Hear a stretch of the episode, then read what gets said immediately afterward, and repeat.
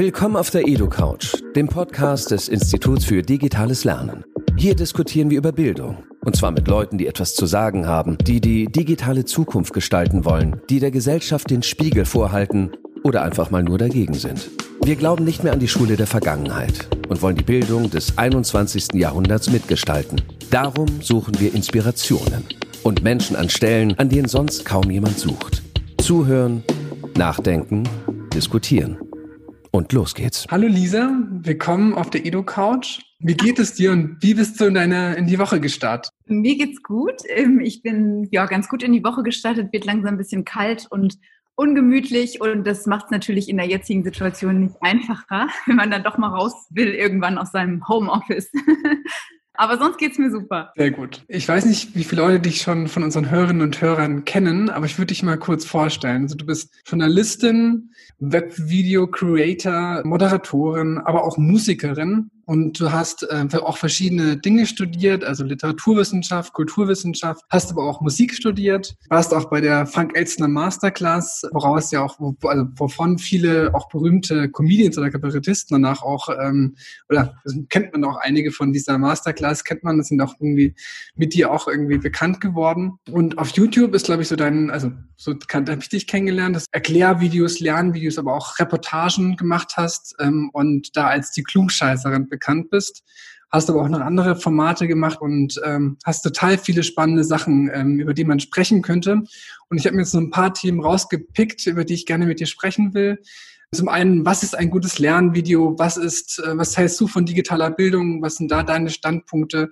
aber eben auch äh, über das Thema Humor und Kultur. Super, und, ja, ich freue äh, mich. Vielen Dank für die Einladung. Ich freue mich, dass du da bist. Ähm, ich würde mal anfangen mit einer ähm, privaten Frage oder mit einer persönlichen Frage. Wie warst denn du selber als Schülerin früher?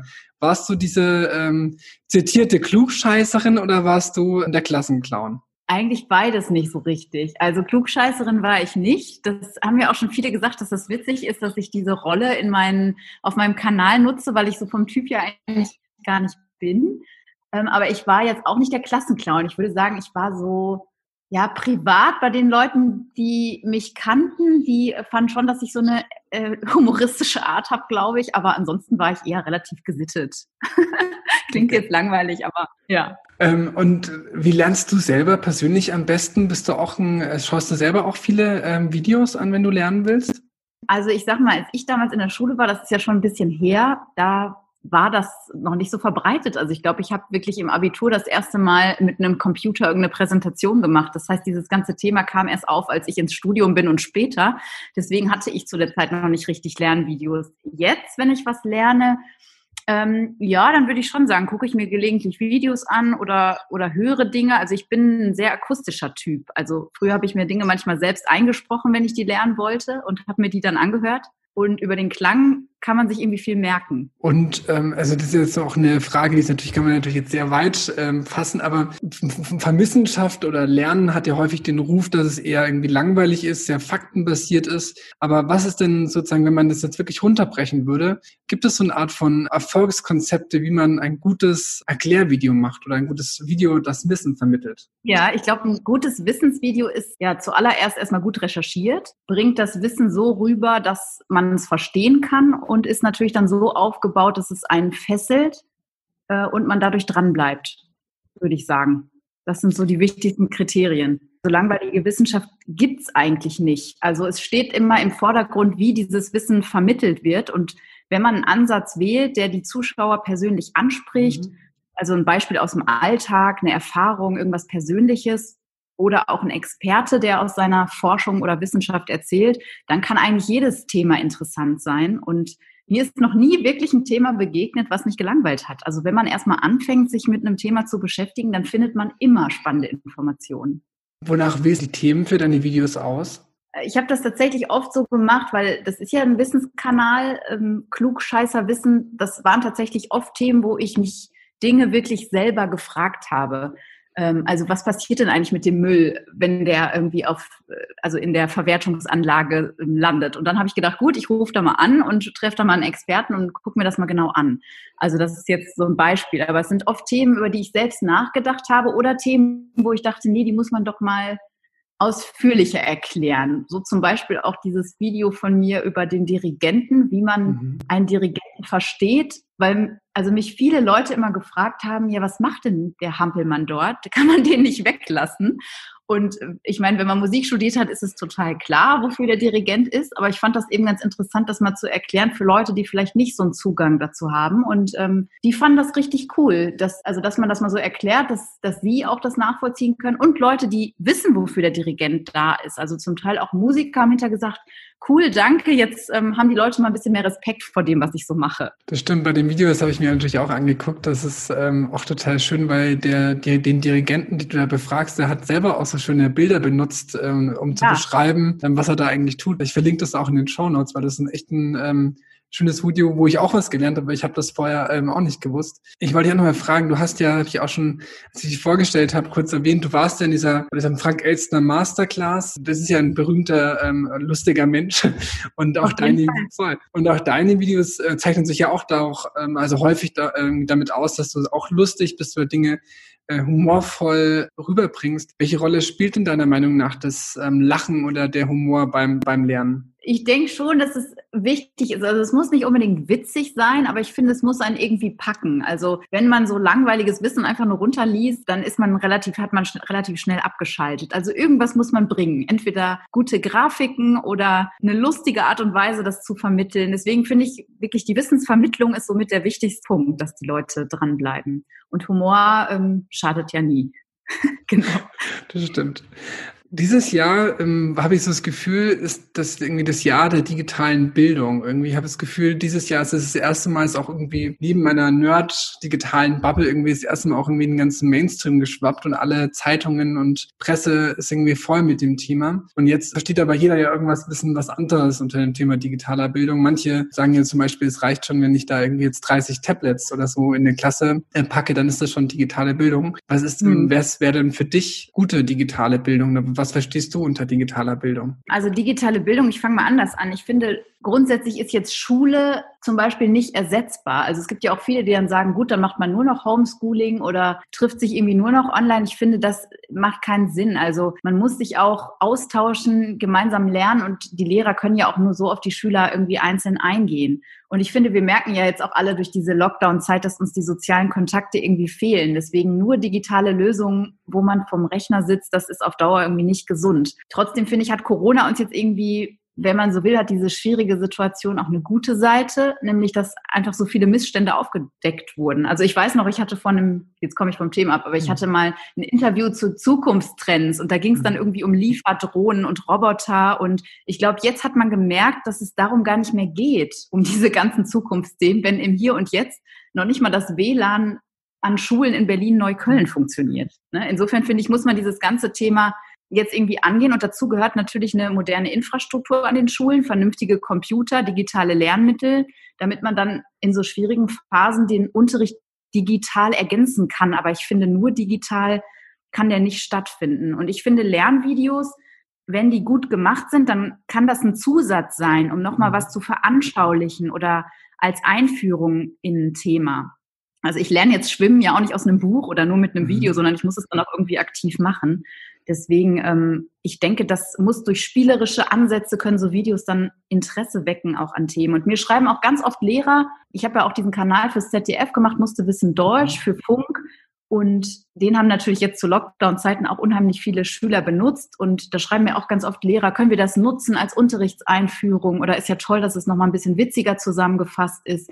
Einfach um Themen nochmal, ja, ein bisschen zu veranschaulichen, kann so ein Lernvideo helfen. Also ich finde, digitale Bildung, das muss eine Mischung sein, um jetzt nochmal zurückzukommen, ähm, aus ja wirklich online und digitalen Mitteln, aber gleichzeitig kann man dadurch nicht den normalen Unterricht ersetzen.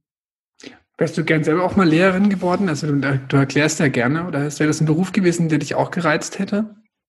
Ja, ich habe das tatsächlich ganz früher mal überlegt. Also meine Mutter ist auch Lehrerin aber irgendwie, nee, irgendwie wollte ich das dann doch nicht. Dann hatte ich so das Gefühl, also ich bin so ein sehr kreativer Mensch, der immer viel Abwechslung braucht. Und mhm. ich glaube, so als Lehrer ist man dann irgendwie Lehrer. Und das war mir irgendwie so zu, zu einfach, kann man jetzt nicht sagen, aber ich wollte mhm. doch irgendwie verschiedene Dinge irgendwie ausprobieren und im Endeffekt ist man ja dann doch wieder Lehrer, ne? nur online. Aber mhm. genau, nee, so richtig habe ich das nicht überlegt. Also ich hatte dann doch eher so ein Fable für Musik und Stimmausbildung und wollte so ein bisschen in diese Richtung gehen und bin von da dann aber wieder woanders gelandet. Also ja. Aber das, das ist echt spannend. Das passt ja auch ganz gut zu dem Lebenslauf, den man da so nachlesen kann, dass du einmal so eine also akademisch geisteswissenschaftliche irgendwie Ausbildung gemacht hast, dann das musikalisches und das ist ja irgendwie dann auch wirklich überall mal reingeguckt. Ja, genau, könnte man so sagen. Wobei, also Kulturwissenschaften wollte ich schon studieren und das war damals so ein neuer Bachelorstudiengang, den es damals dann quasi zum ersten Mal gab und da war man dann irgendwie ja schon nach drei Jahren fertig und dann habe ich gedacht, gut, ob ich jetzt noch irgendwie einen Master mache mit verschiedenen Kulturthemen oder dann doch noch mal ein Fach vertiefe und das dann, das ist dann Musik, das erschien mir dann irgendwie logischer und so bin ich dann noch mal auf die Musik gekommen. Wie würdest du dich denn eigentlich bezeichnen? Als ähm, sozusagen Journalistin oder als Musikerin? Oder würdest du sagen, das ist eigentlich egal, ich mache irgendwie alles gerne und ich bin auch alles irgendwie?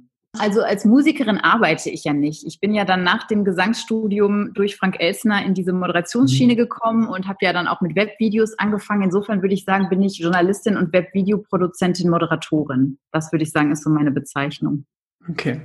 Und ähm, ich habe auch noch eine andere Zwischenfrage, die da auch so ein bisschen reinzieht, weil ich habe vorhin mal aus Spaß geguckt, ob du auf TikTok bist. ja, habe dich nicht gefunden. Vielleicht habe ich auch falsch gesucht, aber bist, also, du bist nicht auf TikTok, oder? Ich habe tatsächlich mir das mal im Sommer angeguckt, habe da auch mal witzeshalber so ein Video ausprobiert mhm. hochzuladen.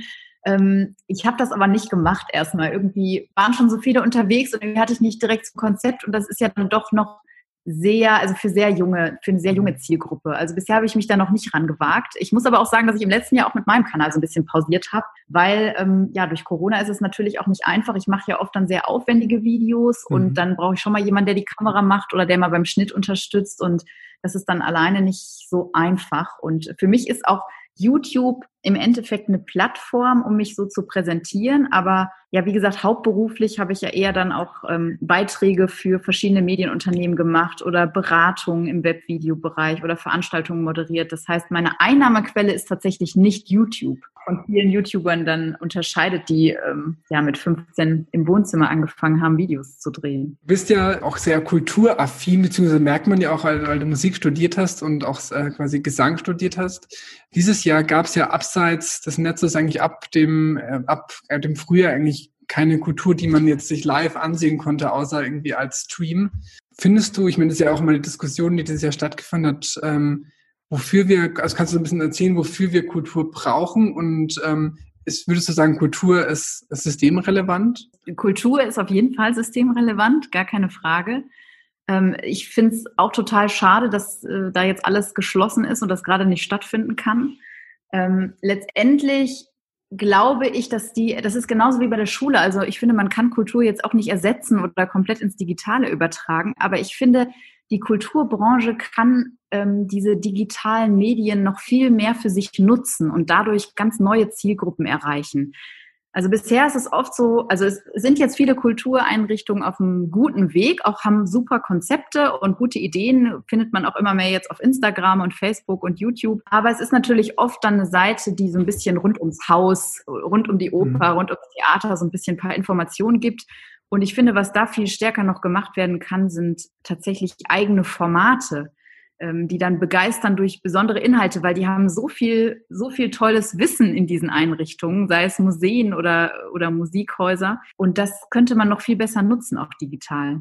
Wer macht es denn gut? Also wenn man jetzt sagen will, man wird sich gerne mal so zwei Best Practices angucken, welche Kulturhäuser oder welche Interpreten machen das besonders gut? Ich glaube, es gibt viel Potenzial. Also ich habe zum Beispiel auch mal ein Video mit der Staatsoper gemacht, ähm, wo wir die Zeit des Barock dargestellt haben und mhm. ich geschminkt wurde wie im Barock und mit einer Maskenbildnerin gesprochen habe. Und das hat meiner Meinung nach Potenzial für eine ganze Reihe. Da könnte man zig mhm. Videos machen. Ne? Und ähm, ich glaube, was man da einfach optimieren muss oder wo man noch mehr Wissen braucht auf Kulturseite, ist einfach über YouTube. Also wie muss ich die Videos dann auch gestalten, dass die Leute über eine Suche da drauf kommen? Mhm. Weil oft ist es so, man macht dann ein Video und denkt, ach, das ist doch super cool geworden. Wir haben dann ein tolles Kamerateam gehabt und einen spannenden Inhalt. Warum guckt das denn jetzt keiner? Und so einfach ist es dann halt eben nicht. Also man muss dann auch gucken, dass die Leute über YouTube äh, beziehungsweise über Google auf diesen Film kommen. Wenn man das Video natürlich, wenn man dem jetzt einen ganz ähm, ja, einfachen Titel irgendwie gibt, ähm, wie hat man sich im Barock geschminkt zum Beispiel? Ich denke, das ist was, wonach Leute auch googeln und die dann auf mhm. dieses Video kommen würden.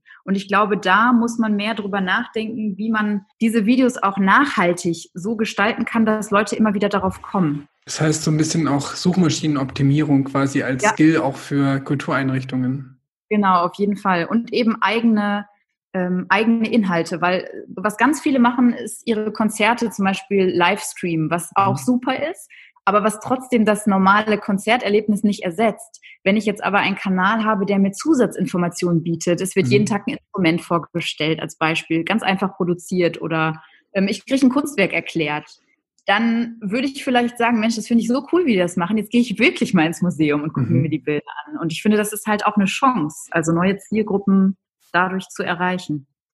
Das ist total spannend. Das heißt, es ist wahrscheinlich so in die Richtung ähm, Formatentwicklung, dass man irgendwie eigene Formate macht, die Dinge nicht sozusagen nicht das Live-Erlebnis ersetzen, sondern die darüber hinaus irgendwie Zusatz nutzen genau. können. Spannend. Genau. Wenn jetzt dich jetzt einen Schüler fragen würde, der so, der in der zwölften Klasse ist und kurz vor seinem Abi ist und der sagt, er möchte in die Richtung irgendwie was machen, ähm, er möchte irgendwie auch irgendwie äh, Medienschaffender werden, irgendwas mit Medien machen und das sozusagen in der Zukunft. Was würdest du denn dem raten, was er erstens äh, mitbringen muss, also an, an, an, an Fähigkeiten und was äh, muss der vor allem können, wenn der da quasi ähm, Fuß fassen will?